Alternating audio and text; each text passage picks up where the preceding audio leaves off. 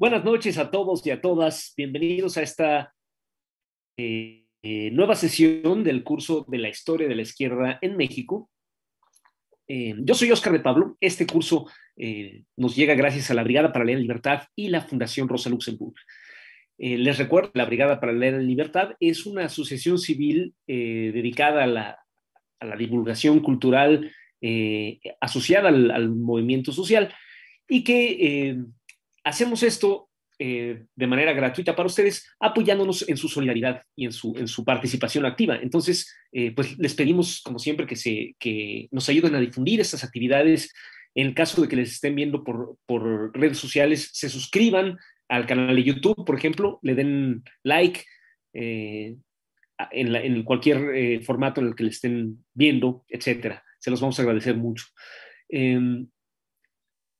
Em, tenemos otras actividades esta semana. Mañana, de manera muy destacada, vamos a tener a la jefa de gobierno del Distrito Federal, Claudia Sheinbaum, hablando de la, gigantesca campaña de vacunación que está teniendo lugar eh, ahora mismo. espero que muchos de ustedes eh, hayan vivido en carne propia eh, esta campaña de vacunación tan, impresionante, francamente. Este, y bueno, nada menos que Claudia Sheinbaum va a hablarnos de esto. Mañana miércoles a las 9 de la noche. Em, este curso, La historia de la izquierda en México, se puede escuchar desde su primera sesión hasta la, hasta la actual.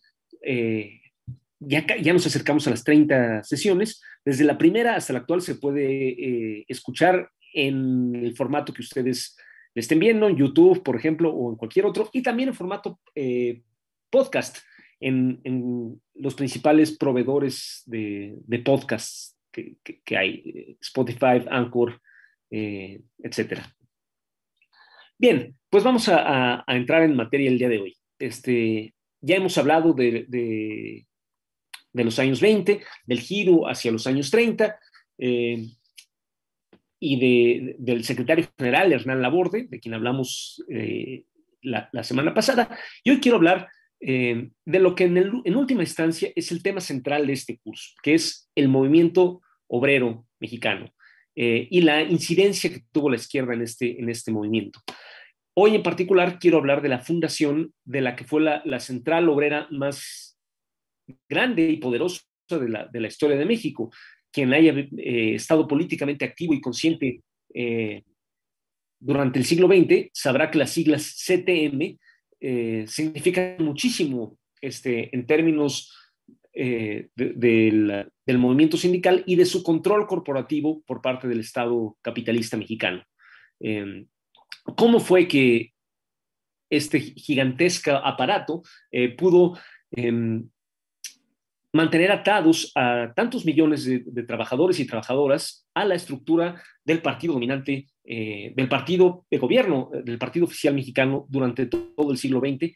Eh, ¿Cuál fue el origen de esta central? Es el tema que vamos a, ver hoy. ¿Y cuál fue el papel de la izquierda mexicana, eh, en particular del Partido Comunista y de Lombardo Toledano, en la fundación de esta, de, esta cosa que fue la CTM?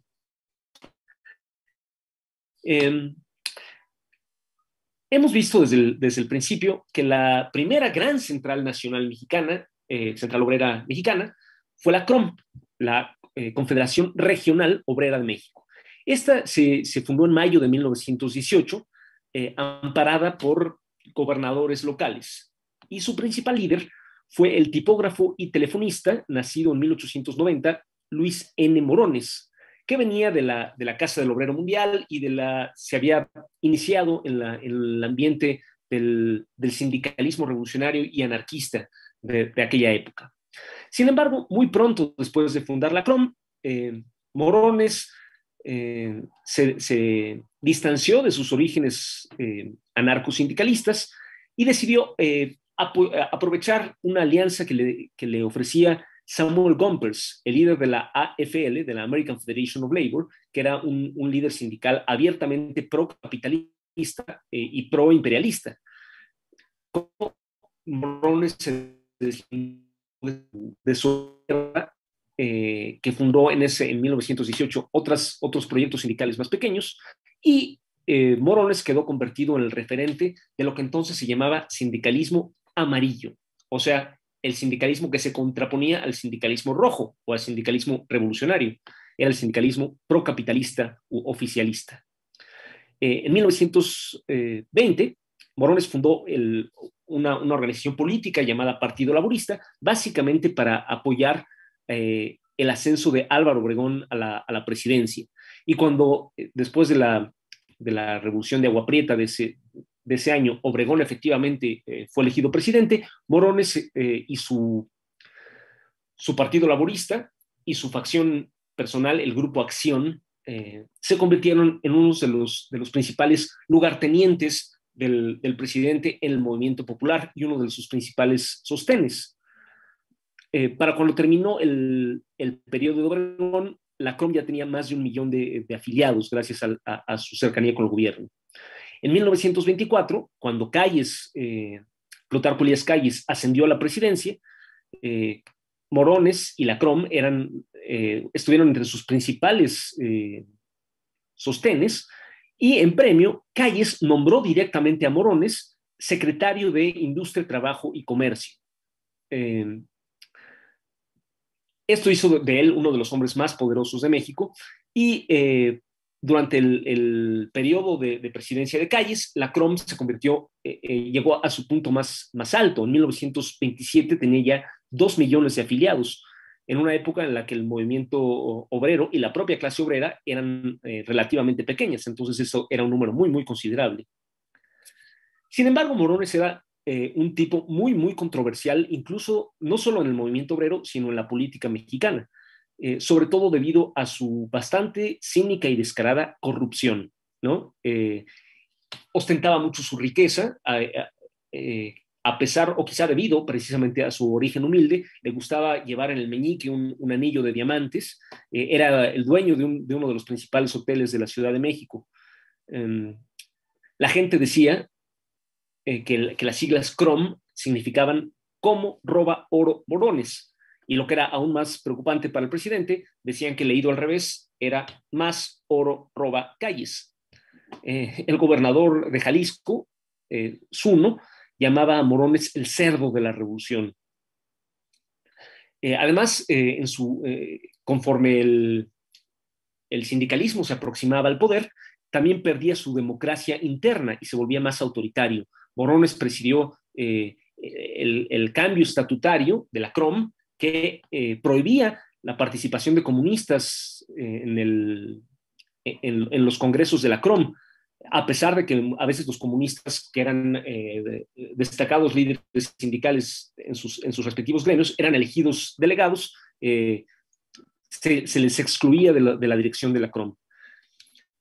Sin embargo, eh, hay que decir que el Partido Comunista tenía la línea de no romper con la CROM, sino de trabajar en su interior, tratando de conquistar eh, el movimiento obrero existente desde dentro, siguiendo la vieja táctica leninista no de, no fundar sindicatos eh, comunistas aparte, sino de trabajar en los sindicatos existentes para estar cerca de la clase obrera tal como realmente, ahí donde realmente existía,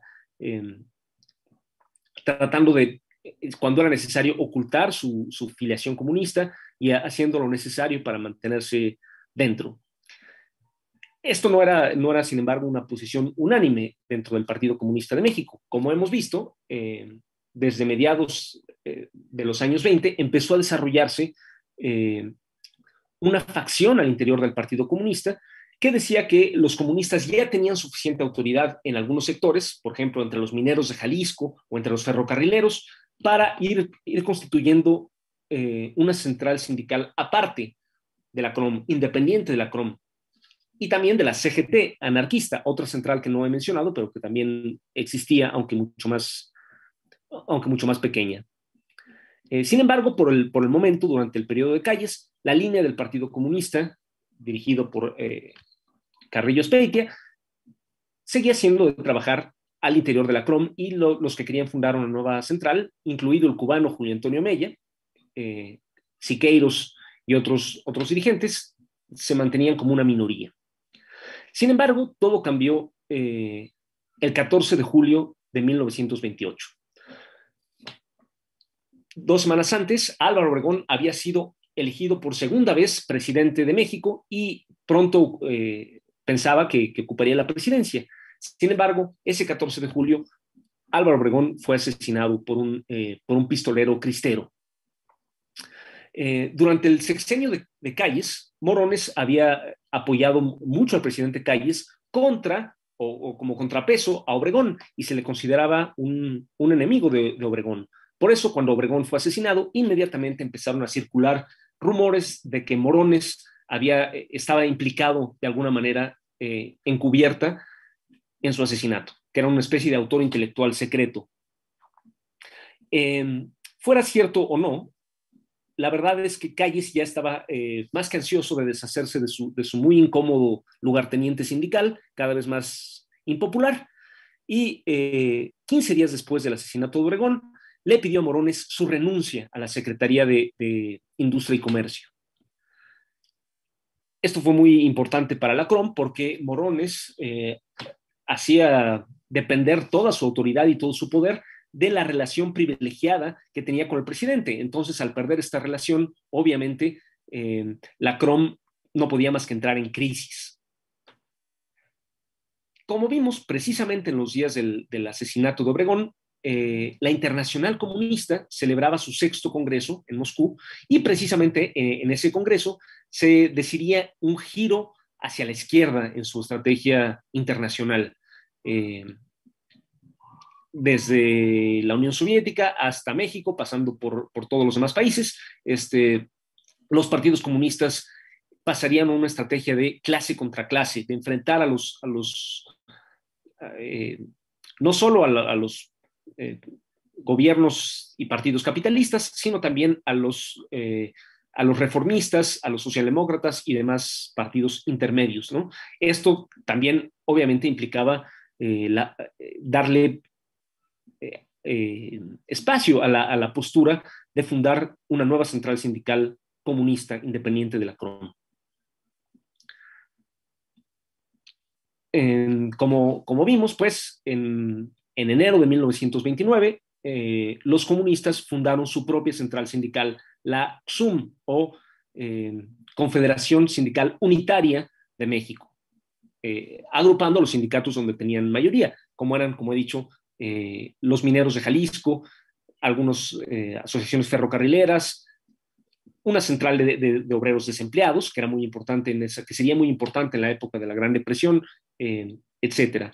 El primer secretario general de la XUM fue el pintor David Alfaro Siqueiros, que había sido el, fundador del, movimiento eh, de, sindical comunista en Jalisco y su, principal dirigente.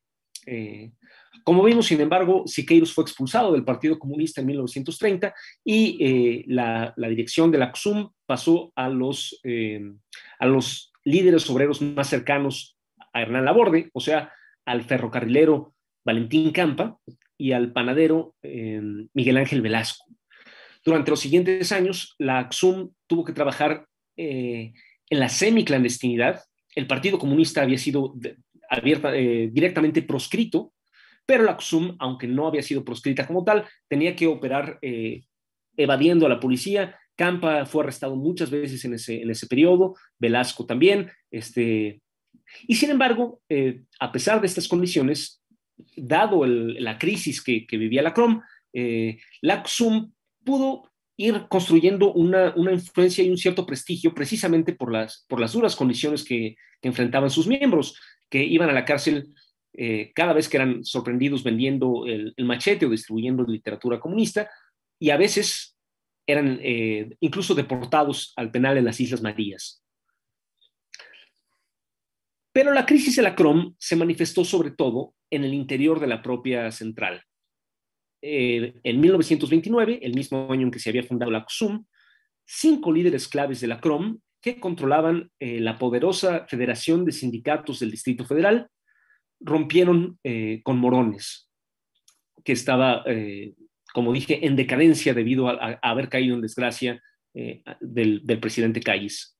Esos cinco líderes eran Fernando Amilpa, Luis Quintero, Jesús Llurén, Adolfo Sánchez Madariaga y un líder del sindicato lechero de la capital, eh, un hombre que había nacido en 1900, llamado Fidel Velázquez Sánchez. Morones se enfureció de, la deserción de estos, cinco, de estos cinco líderes y los llamó cinco lombrices miserables que, abandonan la CROM. Pero un crítico respondió que más que lombrices eran lobitos y le iban a comer las gallinas a Morones. Desde entonces el grupo fue apodado los cinco lobitos.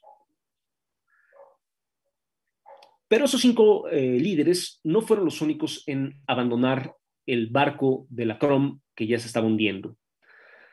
Eh, tres años después, el que había sido el vocero intelectual más importante de Morones, el poblano Vicente Lombardo Toledano, que había sido gobernador de Puebla y director de la Preparatoria Nacional y que dirigía uno de los sindicatos de maestros afiliados a la CROM, también rompió con Morones, eh, pronunciando un discurso muy famoso titulado El camino está a la izquierda. En otra sesión ya, voy a hablar más específicamente de Lombardo y de su, de su evolución política e intelectual. Eh, juntos, Lombardo y los cinco lobitos se aliaron para fundar su propia central, que al principio llamaron la Nueva Crom o la Crom Depurada, y después, en 1933, llamaron la Confederación General de Obreros y Campesinos de México, eh, que se quedó con la mayor parte de lo que había sido la CROM. Eh, este, este, esta central fue muy importante en esos años, aunque no, no, es, no nos suene tanto, porque solo, como veremos, solo existió eh, durante, durante menos de tres años.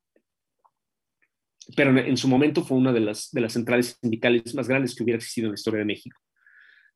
Entre tanto, en septiembre de 1932, el presidente Ortiz Rubio había renunciado a la presidencia, dos años antes de la, conclusión de su mandato legal.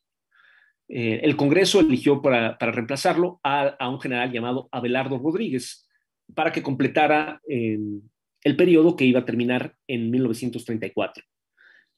Este cambio no fue eh, demasiado importante, la verdad, eh, porque en esa época el hombre más poderoso de México, el, titular verdadero, de hecho, aunque no de derecho, del Poder Ejecutivo, no era tanto el presidente como el llamado jefe máximo de la revolución, un, cargo honorífico, eh, vitalicio, de por vida, pero no por ello menos, menos real, este, que era Plutarco Elías Calles era el, poder detrás del trono.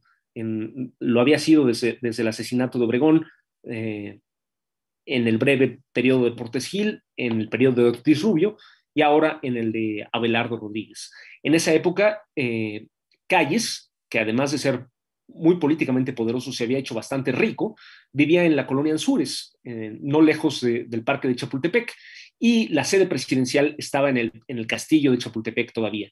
Por eso la gente cuando, cuando señalaba el castillo de Chapultepec decía el dicho, aquí vive el presidente, el que manda vive enfrente, refiriéndose a calles, al llamado jefe máximo de la Revolución Mexicana. Por eso es que este periodo eh, de Ortiz Gil, Ortiz Rubio y Abelardo Rodríguez se conoce como el maximato. De hecho, eh, Ortiz Rubio había renunciado precisamente porque no, se sintió a gusto con el papel de títere que se esperaba de él y eh, no tuvo el, digamos, el tamaño político para, sacudirse la tutela de calles, así que prefirió renunciar.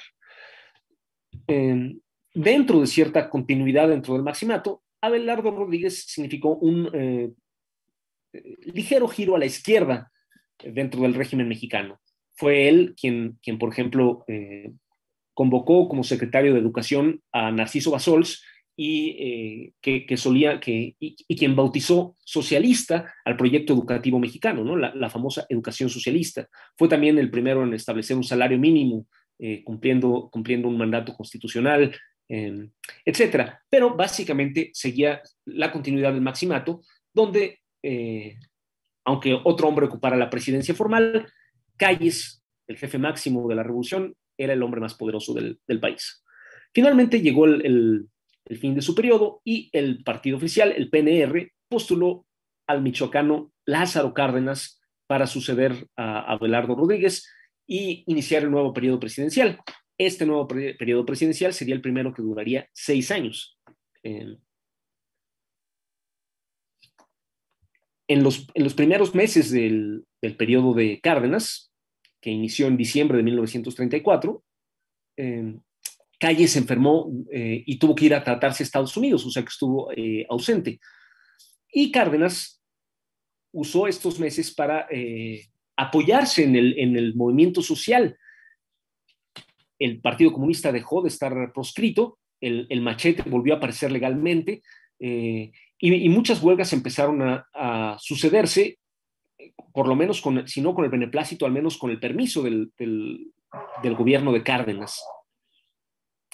Pero a mediados de 1935, en el mes de junio, Calles regresó a México y no le gustó lo que vio en una entrevista que le concedió al, senador Ezequiel Padilla en, los periódicos más importantes de México, eh, hizo declaraciones que resultaron históricamente importantísimas. Eh, dijo, hace seis meses que la nación está sacudida por huelgas constantes, muchas de ellas enteramente injustificadas. Las organizaciones obreras están ofreciendo en numerosos casos ejemplos de ingratitud. Las huelgas dañan mucho menos al capital que al gobierno, porque le cierran las fuentes de la prosperidad. Sé de lo que son capaces y puedo afirmar que estas agitaciones, que en estas agitaciones hay apetitos despiertos, muy peligrosos en gentes y organizaciones impreparadas. Están provocando y jugando con la vida económica del país. Y terminaba amenazando bastante explícitamente con que si esto continuaba, el ejército tendría que intervenir eh, y habría sangre.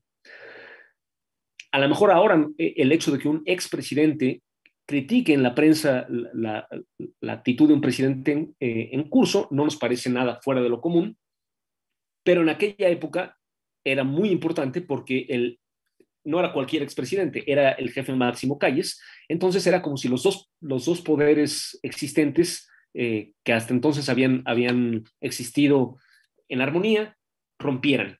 Esto abrió una, una situación eh, de de peligro, de amenaza de guerra civil incluso. Así que en respuesta, el Partido Comunista, eh, Vicente Lombardo Toledano y el ESME, dirigido entonces por Francisco Breña Alvírez, eh, decidieron responder a la, provocación de calles y, organizar juntos un Comité Nacional de Defensa Proletaria que se formalizó el, 15 eh, de junio, o sea, apenas cuatro días después de las declaraciones de calles. Los, además de, la, Central de Lombardo, la Central General Obrera, y Campesino de México, la XUM del Partido Comunista y el ESME, eh, fueron eh, convocados a unirse a este, a este Comité Nacional de Defensa Proletaria los grandes sindicatos industriales de México, entre ellos el ferrocarrilero, eh, y el minero metalúrgico, bueno, y el, propio SME, como ya dije. En este punto, el Partido Comunista aún tenía una, cierta independencia política con respecto al, gobierno cardenista y lanzó la consigna, con Cárdenas no, con las masas cardenistas sí. Em, el secretario general del Partido Comunista, Hernán Laborde, eh, y lo, eh, participó junto con Campa, con Valentín Campa y con Lombardo en esas primeras sesiones del, Comité Nacional de Defensa Proletaria, pero ya estaba haciendo las maletas porque estaba por partir a participar en el siguiente Congreso de la Comintern, el séptimo, que se, eh, que se celebró en julio de 1935. Eh, con él fueron, eh, con la borde, fueron también Miguel Ángel Velasco y José Revueltas, representando a la Juventud Comunista. Campa se quedó a dirigir el, Partido Comunista en su ausencia. También fue invitado, no como delegado comunista, sino como, como invitado de honor, Vicente Lombardo Toledano, eh, a quien pasearon por, distintas ciudades de la Unión Soviética. Eh, Lombardo quedó encantado con el trato que le dio el, gobierno de Stalin y se declaró discípulo suyo. ya no solo marxista, sino eh, admirador del régimen soviético de, entonces. En adelante sería uno de los principales voceros del estalinismo en México, aunque de una corriente distinta y separada del Partido Comunista Mexicano. Eso, eso, mientras tanto, los líderes del Partido Comunista que estaban allá, Labor de Velasco y Revueltas, más Ambrosio González, que ya estaba allá, escribieron una carta al Partido Comunista eh, mexicano, indicándole que era momento de terminar con la táctica izquierdista del llamado tercer periodo, que había iniciado en 1928, y dar lugar a la siguiente fase de la, de la táctica de la Internacional Comunista, que era todo lo contrario, el llamado Frente Popular. O sea, si antes eh, la internacional les prohibía a los partidos comunistas incluso hacer alianzas eh, tácticas con los sindicatos y con los, con los partidos reformistas, ahora no solo les, les, los llamaba a hacer estas alianzas tácticas, sino eh, les pedía hacer alianzas políticas, o sea, político-electorales de largo plazo con, con, estas fuerzas. Y no solo con estas fuerzas, sino también con, con eh, los partidos y fuerzas capitalistas, siempre que fueran democráticas, para oponerse al fascismo. Esta es la táctica del Frente Popular. Y en efecto, en esa época, el fascismo en Europa empezaba a, mostrarse como la amenaza que era. Um, en octubre de 1935, mientras, mientras esos delegados regresaban a México, Benito Mussolini, el dictador fascista de Italia, lanzó una guerra en Abisinia, o como se llamaba entonces, Etiopía. Eh, Italia había tenido antiguas, pocas, pero eh, colonias en el este de África, en Somalia, por ejemplo, y desde ahí Mussolini decidió lanzar una guerra colonial contra el, imperio de Haile Selassie en, en, Etiopía. Fue una de las, de las más evidentes guerras coloniales de una potencia europea en África, de conquista europea. Y la Internacional Comunista eh, tuvo el mérito de denunciar este, esta, este ataque colonial. La mayoría de los países eh, se hicieron de la vista gorda. México, el México de Lázaro Cárdenas, fue el único estado que, que denunció el, el, ataque de Mussolini eh, ante las, la, la, Sociedad de Naciones, que es, que es un, un, motivo de debería ser un motivo de, de orgullo, ¿no? Muchos militantes de izquierda eh, negros, del movimiento negro estadounidense y de las Antillas, vieron en, el ataque de, la, del colonialismo eh, italiano a un país africano una continuidad del colonialismo europeo en África en general y eh, se aprestaron a defenderlo. Incluso hubo, aunque México no, participó mayormente, hubo ciertas brigadas internacionales para, para, apoyar la resistencia etíope contra la agresión de Mussolini. Mientras esto pasaba, eh, bueno, la izquierda mexicana, este Comité Nacional de Defensa Proletaria que se había organizado en, el verano, eh, tuvo el el acierto internacionalista de organizar una jornada de protesta y una huelga de un día para protestar contra, contra el ataque fascista a Etiopía. Eh, un, gesto internacionalista que, creo que debe eh, admirarnos mucho hasta la fecha.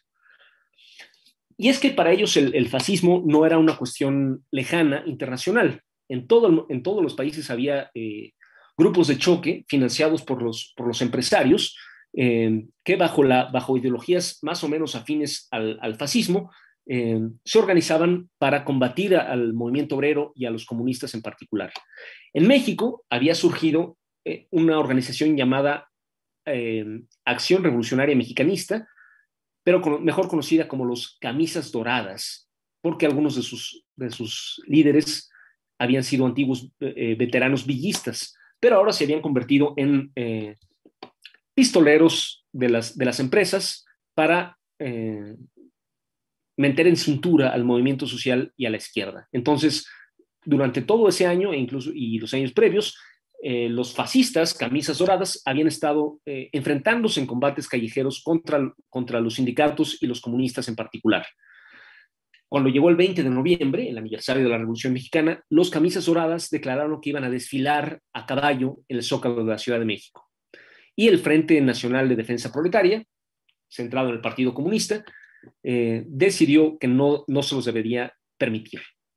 Entonces, ese día 20 de noviembre, el Partido Comunista eh, organizó a, sus cuadros y en particular al Frente Único del Volante, o sea, al sindicato de taxistas, para impedir eh, físicamente la marcha de los camisas doradas en Zócalo. Esto en el contexto, como recordaremos, de la, de la ruptura entre el presidente Cárdenas y el jefe máximo Calles. Eh, una situación de, de, cierto vacío de poder donde las, las, Fuerzas Armadas institucionales no sabían quién iba a, a, prevalecer y se preferían mantenerse al margen de este tipo de conflictos y dejar eh, que, la, sociedad civil los dirimiera a balazos en, las calles. Así fue que el 20 de noviembre de 1935 tuvo lugar esta, esta batalla. Los, los, los rojos, los comunistas, finalmente se impusieron y lograron eh, expulsar a los, camisas doradas del Zócalo. Eh, por lo menos un comunista murió, pero también resultó herido el líder de los, fascistas mexicanos. Em, hay un, famoso grabado donde se ve a un, caballo siendo, basado en una foto, donde se ve a un caballo de los, camisas doradas siendo arrullado por un taxi del sindicato de taxistas. El Comité Nacional de Defensa Proletaria, encabezado, como ya dije, eh, o conformado por la XUM, la, Central General de Obreros y Campesinos de México y los sindicatos industriales, decidió aprovechar el hecho de haberse unido en la coyuntura de la, de la, provocación de calles para conformarse en una central sindical eh, más permanente. Y fue así que en febrero de 1936 se fundó la Confederación de Trabajadores de México, o CTM.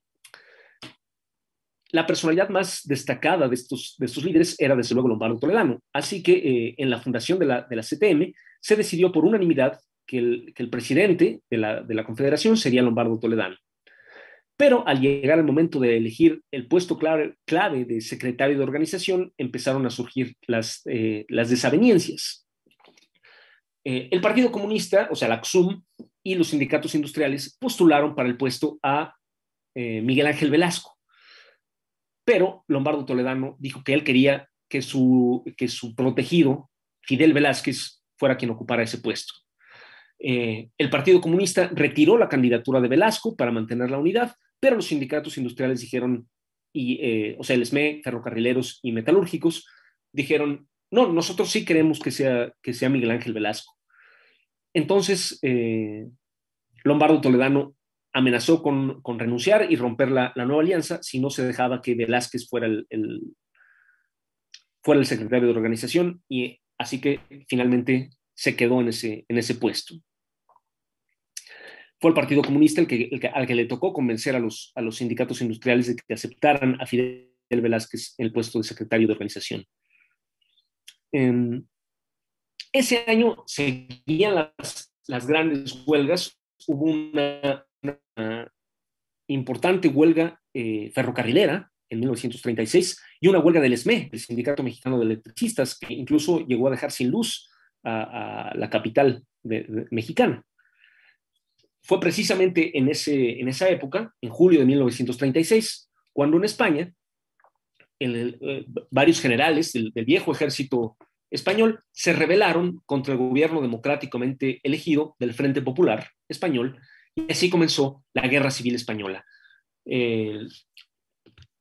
esta guerra es mucho más, conocida en México, creo, que la, que la, la, intervención de Mussolini en Etiopía, por lo tanto no voy a, no voy a explicarles eh, qué fue, no voy a entrar en grandes detalles, solo diré que que eh, en un principio eh, fue el movimiento obrero, los sindicatos y los partidos de izquierda quienes se levantaron en armas para defenderse del golpe, del intento de golpe militar de, de la extrema derecha española y lograron eh, defender las principales ciudades, Madrid, Barcelona y otras, de la toma de los, de los fascistas, o de los franquistas, mejor dicho, porque Francisco Franco era uno de los, de los cuatro generales que se alzaron en armas en esa, fecha.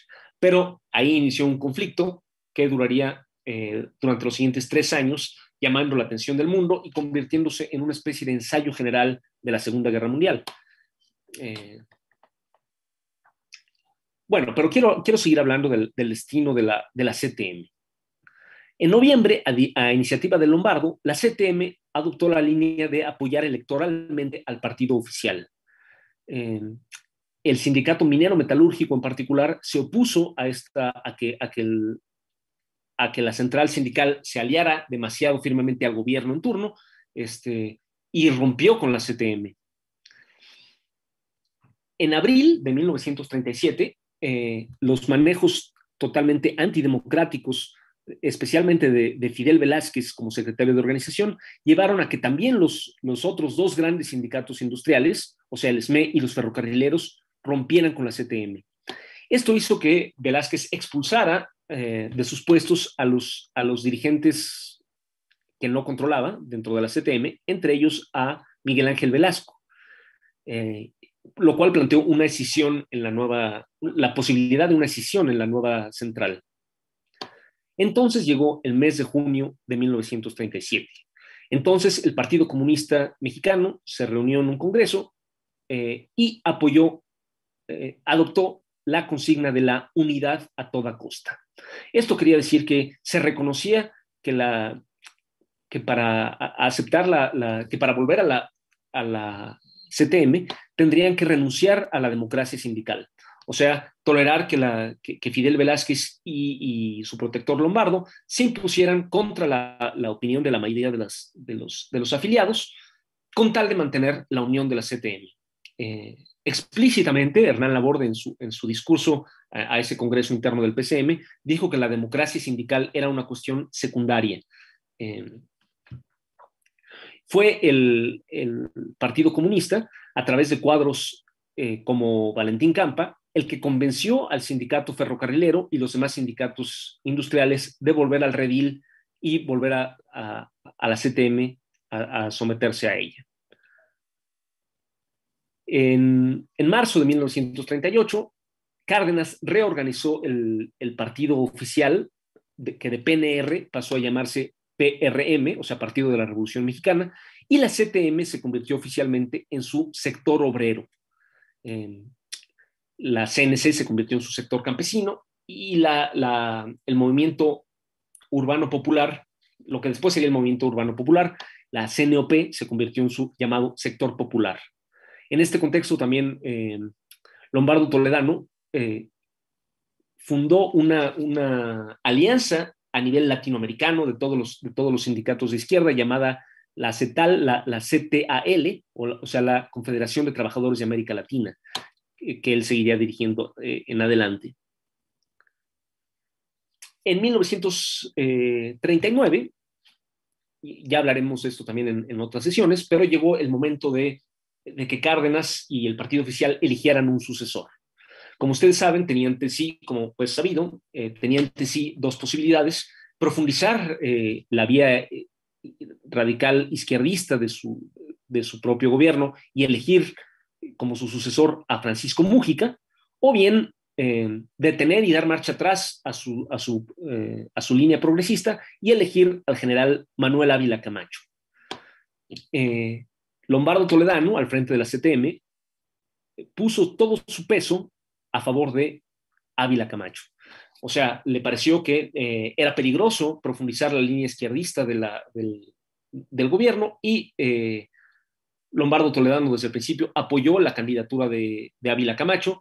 Al final de ese año, el PMR, en efecto, eligió a Ávila Camacho, Mújica retiró su candidatura y eh, Ávila Camacho fue el candidato oficial para, las, futuras elecciones. E, entre tanto, en, abril de 1939 terminó la Guerra Civil Española eh, con la victoria de Franco. Eh,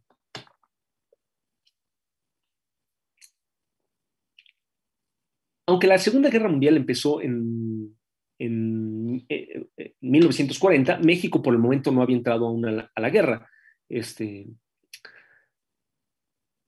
le tocó a Lombardo Toledano y el Partido Comunista eh, festejaron el pacto Hitler-Stalin que se, que se había firmado, que se firmó en agosto de 1939 eh, y que Hitler rompería al invadir la Unión Soviética en 1941.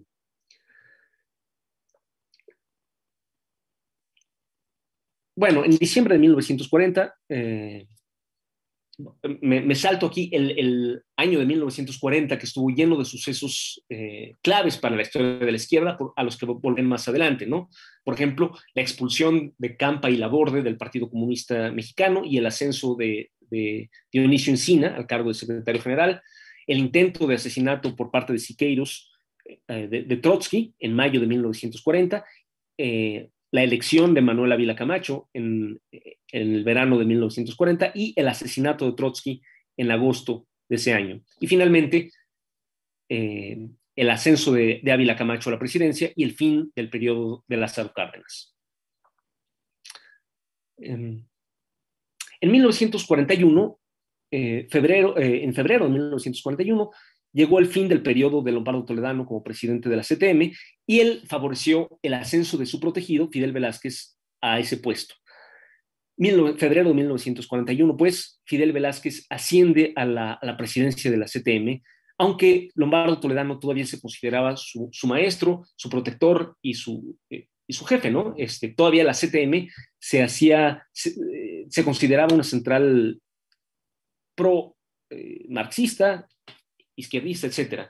Olvidé decir que su lema desde el principio había sido por una sociedad sin clases, eh, desde su fundación. Eh, por eso vemos estas fotos de 1940 y 41, cuando en un congreso de la CTM se ven fotos de Cárdenas, Ávila Camacho y Lombardo Toledano y en letras gigantescas por una sociedad sin clases. Una imagen llena de contradicciones en sí mismas. También, eh, bueno, aquí eh, habría que hablar de lo que pasó en el sindicato ferrocarrilero, eh, cuando llegó a la, dirigencia de ese sindicato un, líder llamado Luis Gómez Zeta y invitó a Valentín Campa, recién expulsado del Partido Comunista, a unirse a su equipo. Esto en 1942. En 1944, ya cuando la guerra se acercaba a, la Segunda Guerra Mundial se acercaba a su fin, em, México empezó a, enviar tropas. Desde 1942 México había declarado la guerra a las potencias del eje, este, y se sumó a la guerra del, lado de los aliados. Este, y eh, en este contexto, eh, el presidente Ávila Camacho pidió un, propuso un pacto obrero patronal en el que los sindicatos se comprometían a no declarar ninguna huelga y a suspender totalmente la lucha de clases en aras de apoyar la lucha eh, nacional mexicana contra las potencias del eje. Por cierto, me, salto un, me, salté un detalle que me parece muy importante. Eh, al margen de la CTM, pero de manera paralela con, con su desarrollo, en diciembre de 1943, el historiador marxista Luis Chávez Orozco que no pertenecía ni al Partido Comunista ni al entorno de Lombardo, de hecho eh, era horror de horrores cercano a León Trotsky, fundó el Sindicato Nacional de Trabajadores de la Educación, uno de los sindicatos más grandes eh, que ha habido en la historia de México. Eh, pero Luis Chávez Orozco era bastante indisciplinado a las, a las consignas de arriba y a pesar del pacto obrero patronal se eh, empeñó en dar luchas sociales para mejorar eh, los salarios de los maestros.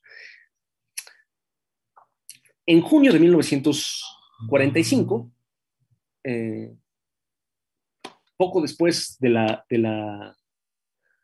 entrada del ejército rojo en Berlín y del suicidio de Hitler, fue Lombardo Toledano quien destapó, por decirlo así, a Miguel Alemán como el, siguiente candidato oficial.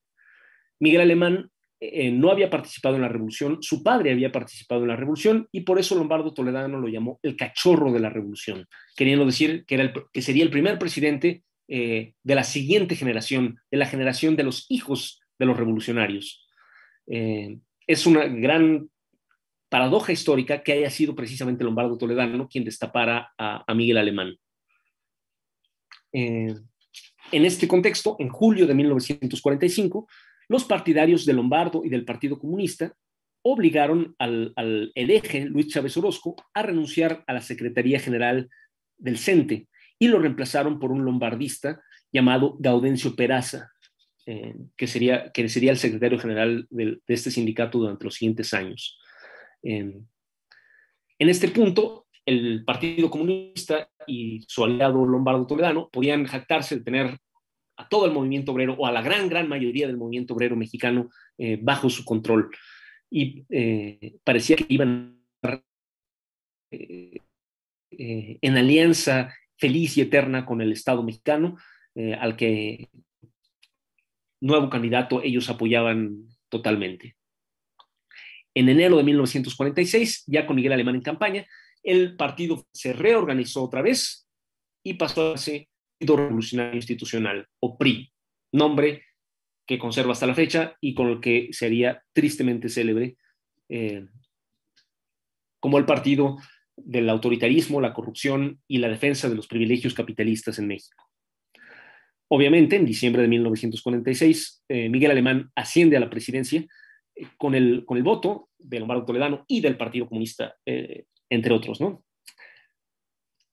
no necesito explicar que quien conozca un poco la historia de México, que Miguel Alemán ya no tenía nada en común con el, con el izquierdismo de Lázaro Cárdenas. de hecho, era, era un, un político civil bastante abiertamente corrupto y eh, bastante favorecedor de la, de la, incipiente oligarquía mexicana eh, y sería, como veremos, absolutamente autoritario en su trato con el movimiento obrero y con la izquierda. Eh, bueno, en realidad quisiera parar aquí esta historia porque la historia va, va a tener, esta fue la historia de de Lombardo Toledano y el Partido Comunista Mexicano eh, se hicieron con la, con la hegemonía del movimiento obrero mexicano y se la entregaron a su alianza con el Estado mexicano bajo Cárdenas. Y cómo eh, esta alianza persistió después del, fin del, del, periodo de Cárdenas y fue heredada, por decirlo así, por su sucesor eh, Manuel Ávila Camacho primero y Miguel Alemán después. En otras sesiones veremos cómo Miguel Alemán ya en el poder y, y, Fidel Velázquez al frente de la CTM decidieron deshacerse de, sus aliados izquierdistas, los mismos que les habían entregado voluntariamente el movimiento obrero, cómo Fidel Velázquez expulsó a Lombardo Toledano de la CTM, cómo el Estado mexicano expulsó a, Luis Gómez y Valentín Campa del sindicato ferrocarrilero y con las armas impuso un nuevo modelo eh, vertical de, sindicalismo oficialismo, oficialista llamado charrismo por, el apodo que tenía el, nuevo secretario general del sindicato ferrocarrilero. Eso, como digo, es, una historia para, las, para otras sesiones posteriores.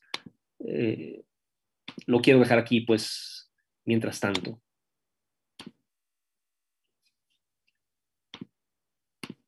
Veo que hay eh, ya algunas, algunas preguntas. Marco Gutiérrez dice, buenas noches, ¿me podría recomendar literatura del corporativismo, por favor?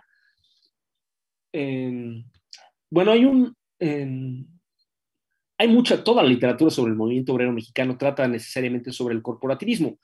Hay un texto que yo quisiera recomendarles particularmente que se llama Los sindicatos en la era de la decadencia imperialista, que escribió León Trotsky viviendo en México. No podía hablar abiertamente de México, pero eh, su experiencia mexicana lo llevó a escribir esta descripción teórica de lo que significa el corporativismo. Dice Cora Cabañas, con el libro La Rojería se amplía el panorama y me surgen preguntas, como el comité DICE en el que aceptó, como el comité DICE en el que aceptó participar Diego Rivera. Por favor, ¿podrías comentar un poco? Sí, voy a volver a esto cuando cuente la siguiente parte de la historia de Diego Rivera y David Alfaro Siqueiros. Ya dediqué una sesión a, contar la primera mitad de sus biografías, puede dedicar otra a contar la segunda mitad. Nada más les adelanto que el comité DICE fue un comité del, Estado estadounidense, del Estado anticomunista estadounidense, en el que se invitó a colaborar a muchos excomunistas para que denunciaran al Partido Comunista y Diego Rivera que había sido trotskista, pero para entonces ya había roto también con Trotsky, aceptó colaborar con él, provocando el escándalo especialmente del, Partido Comunista. Juan Manuel Hurtado dice saludos desde Guadalajara. Solo vino Filomeno, muchos saludos allá, hasta allá. Dice, les veo y escucho muy seguido. Saludos desde Irapuato, Guanajuato. Muchas gracias. Gracias por su aportación económica en el chat de YouTube. Eh, infamitotero. Están conectados desde Zacatecas, desde Nuevo León, desde Atlisco, Puebla, desde Orizaba, Veracruz, desde Chicago, desde Guadalajara, en la Ciudad de México y en Hidalgo. Dice Beth Alicia Orr, es tanta la ignorancia del PRI que no es capaz de ver eh, su aliado de aquel entonces. Solo el manejo de estos sucesos nos da certeza de lo incómoda de lo que incomoda la historia oficial. Ricardo Dame Tinajero dice, la familia alemán supo muy bien cómo aprovechar el poder para enriquecerse. El nieto es buscado por la Interpol. Así es, son generaciones de, rateos. Beto Olivia García, Alicia Or dice, solo ver los anales de la historia nacional nos lleva a ver la manipulación y urgir a una minoría de la élite corrupta. Eh, sí, y bueno, lo peor, en realidad aquí conté, lo, hoy conté la parte amable de la historia, la, parte del cardenismo y la fundación de la, de la CTM. La parte realmente horrible va a venir después. O sea, esta es una historia de cómo fue que si los, si los militantes obreros y de izquierda fundaron el, el movimiento obrero mexicano, cómo fue que el PRI terminó apropiándose de su dirección en, el sexenio de, Miguel Alemán y cómo lo conservó y, hasta cierto punto lo conserva hasta la fecha.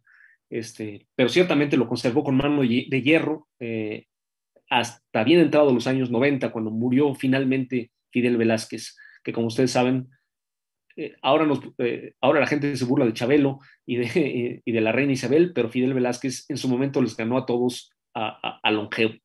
Y con su longevidad fue la longevidad del terrible corporativismo mexicano.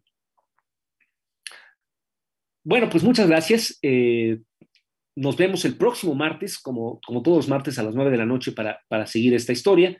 Eh, les recuerdo que, esta, que, que todas las, sesiones de este curso, eh, de la primera hasta esta, se pueden escuchar en formato podcast. por si ustedes les prefieren oírlo mientras, mientras hacen ejercicio o lavan los platos o lo que quieran. Y les recuerdo que mañana vamos a tener la gran, la muy importante eh, charla con Claudia Sheinbaum sobre la, campaña de vacunación en la Ciudad de México. Dice Blanca Ponce, buenas noches. ¿Se puede decir que las y los comunistas tenían un, gran desconocimiento de la teoría marxista y por eso tanta dependencia del PC soviético? No, yo no creo que, que fuera una cuestión de, de, falta de conocimiento claro que ayuda, ¿no? O sea, la ignorancia nunca le hizo bien a nadie. Conocer un poco más siempre es bueno y siempre ayuda. Pero eh, creo que fue una cuestión de intereses materiales. Eh, no se necesita la Unión Soviética ni la Internacional Comunista ni nada para que los, los movimientos de los oprimidos tiendan a burocratizarse y sus direcciones tiendan a pactar con el poder. Lo, que más se puede decir, lejos de ser eh, la causa de que se se aliaran con el, con el poder, eh, eh, la internacional comunista fue, debió haber sido lo que impidiera ese desarrollo, e, esa alianza, y no lo hizo debido a, su propia burocratización bajo el estalinismo. Pero la verdad, eh, como, como se demuestra aquí, personajes como los líderes del PCM, Lombardo Toledano, y en un sentido distinto, sin, ningún, sin ninguna pretensión ideológica, el propio Fidel Velázquez, se aliaron con el poder porque les convenía aliarse con el poder, no por falta de, teoría. Lombardo Toledano era un intelectual muy, muy culto, muy, muy famoso por su cultura, y sin embargo eso no le impidió eh, aliarse con el, poder. Después también contaré su historia, tanto previa a, la fundación de la CTM como posterior, eh, en la fundación del Partido Popular, su, transformación en Partido Popular Socialista, su apoyo a, a, los distintos presidentes del PRI, incluyendo y fue lo último que alcanzó a hacer Lombardo Toledano, su apoyo a Díaz Ordaz contra el movimiento estudiantil en 1968. Eh, Salvador Salado dice, no cabe duda que la ley teórica de los dirigentes comunistas, no tan solo en México, traje grandes desviaciones en el movimiento obrero, además del estalinismo. Pues sí, eh, eh, como digo, la ignorancia nunca le hizo bien a nadie y hasta cierto punto no, no es que fueran ningunos genios teóricos, pero no fue la ignorancia sino la conveniencia lo que hace que los, que los líderes busquen alianzas con el poder. Es lo natural, este, y si no hay un movimiento internacional revolucionario que lo impida, esto va a terminar pasando tarde o temprano. ¿Cuántos años duró Fidel Velázquez como líder de la CTM? Bueno, como líder real, como digo, casi casi desde su fundación en 1936 eh, hasta la muerte de Fidel Velázquez en 1996 o 97, si no me equivoco este, 97.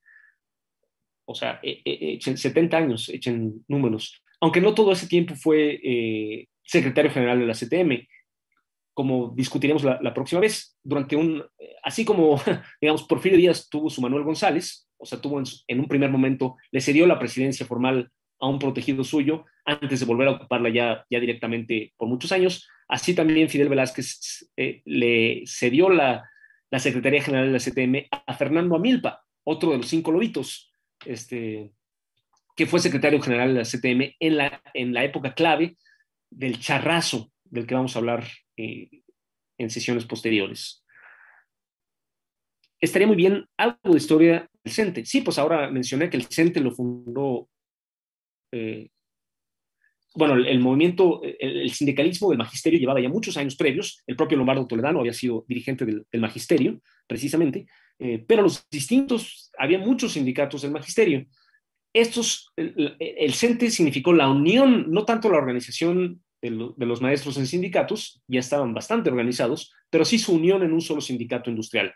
Y, eh, como digo, Luis Chávez Orozco, el gran historiador marxista, fue una figura clave en su fundación, eh, un momento clave en la, en la corporativización o la entrega, la pérdida de la democracia en el CENTE, fue la renuncia de Chávez Orozco, la renuncia forzada de Chávez Orozco y el ascenso de Gaudencio Peraza. Como veremos después, el propio Gaudencio Peraza, eh, cuando Lombardo Toledano eh, fue, cayó en desgracia del gobierno, rompió su, su, lealtad a, Lombardo y se volvió directamente priista, igual que Fidel Velázquez, y se convirtió en, el primer, en uno de los primeros este, líderes priistas eh, del CENTE, antecesor de, de Elvester Gordillo y, esa gente. ¿no? Obviamente la disidencia del sindicato del CENTE es otra historia, ¿no? Inició con el movimiento revolucionario del magisterio de, de Otón Salazar en 1958 y después, en 1979, dio lugar a la CENTE, la Coordinadora Nacional de Trabajadores de la Educación,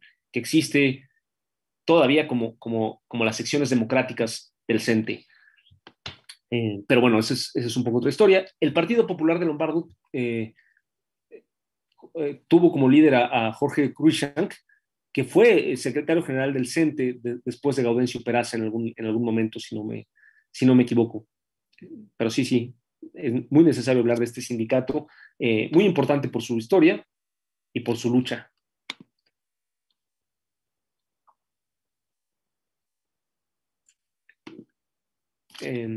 Lamento que no, que, si se me trabó el internet, eh, no sé por qué está fallando un poco en esta, en, esta área, pero siempre que nos falle el internet, les, les digo que tengan paciencia y sigan conectados porque eh, eh, retomaremos la retomaremos la transmisión en cuanto se, retomamos la transmisión siempre que, que en cuanto podamos.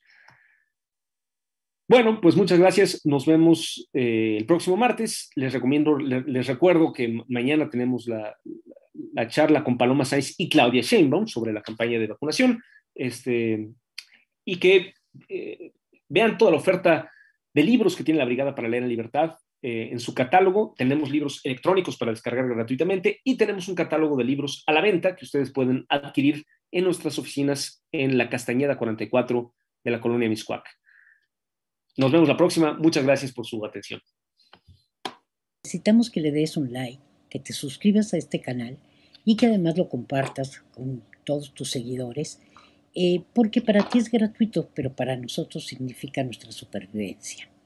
Pero si quieres ayudarnos aún más, para nosotros es imprescindible nuestra librería, donde encontrarás libros económicos y de mucha calidad.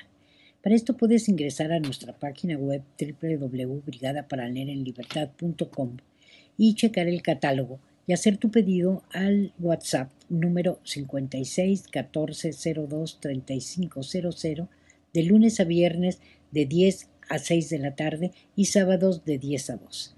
También puedes adquirirlos en nuestras oficinas de la Castañeda número 44 Colonia Miscuac y esto podría ser de miércoles a sábado de las 12 a las 5.